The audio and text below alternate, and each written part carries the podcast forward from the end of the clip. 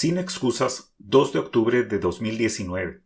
Dos chapines, dos gringos y un problema infernal. Hace una semana se realizó en Washington, D.C. un panel sobre el futuro del sistema judicial en Guatemala.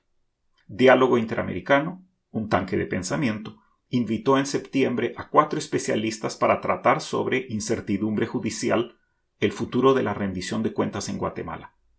Por este país participaron Erika Aifán y Miguel Ángel Galvez, jueces de mayor riesgo.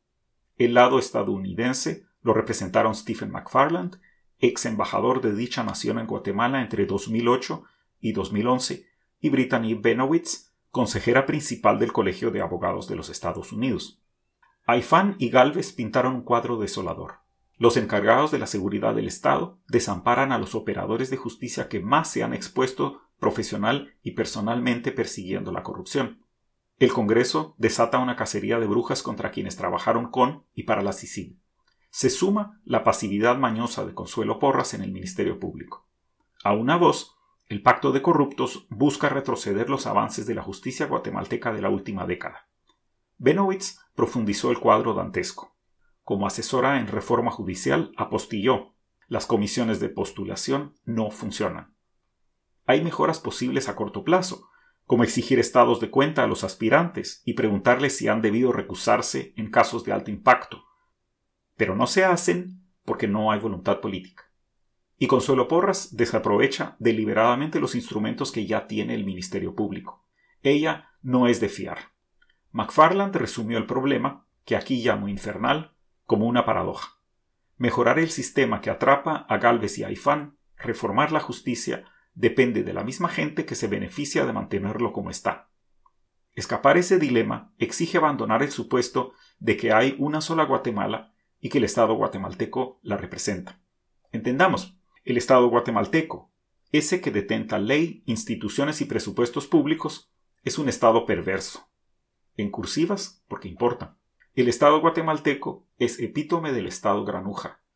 Tiene ciudadanía granuja como exmilitares y narcos que depredan el erario, ingresos granujas como el de la élite que empoderó al FCN y a Jimmy Morales, valores granujas como la mezcolanza de conservadurismo, religión y soberanismo con que asusa a sus seguidores, y autoridades granujas, como a su hijo en el Congreso o el propio Morales.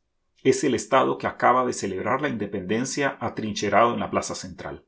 Ese estado perverso se vio amenazado cuando la sociedad y la comunidad internacional quisieron modernizar la justicia.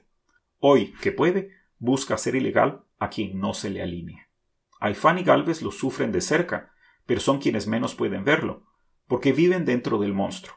Hoy son perseguidos, pero como servidores públicos de carrera, a la vez son empleados y prisioneros de las instituciones que los persiguen. Ese asedio no es una manipulación de pocos. Nunca hubo un Estado guatemalteco bueno que se corrompió o fue cooptado. Lo que hay es un Estado perverso que se vio amenazado por la CICIG y ahora intenta recuperarse. Ese Estado perverso hoy disciplina a quien quiso hacer justicia, porque lo que el Estado guatemalteco procura no es justicia, sino privilegio. Benowitz, en cambio, lo tiene claro. Explica.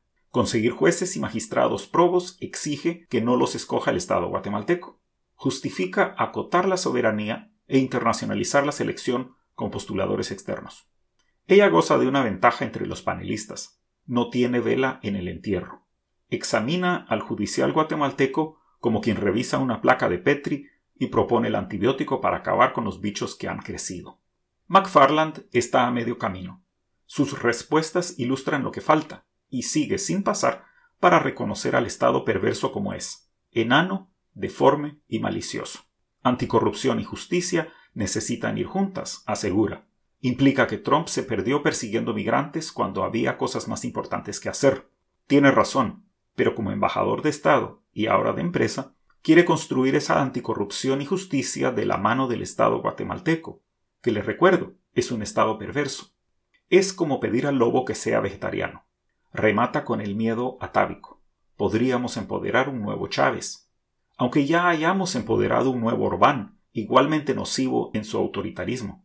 El temor no deja de denunciar al Estado perverso y abrazar a la atribulada ciudadanía. Eso confunde populismo con popular e intenta reparar un Estado que debe ser arrasado hasta el suelo. Sí, necesitamos ayuda y urge diálogo, pero para una tarea tan difícil como impostergable, acabar con lo que hay y construir algo enteramente nuevo sin causar innombrable sufrimiento.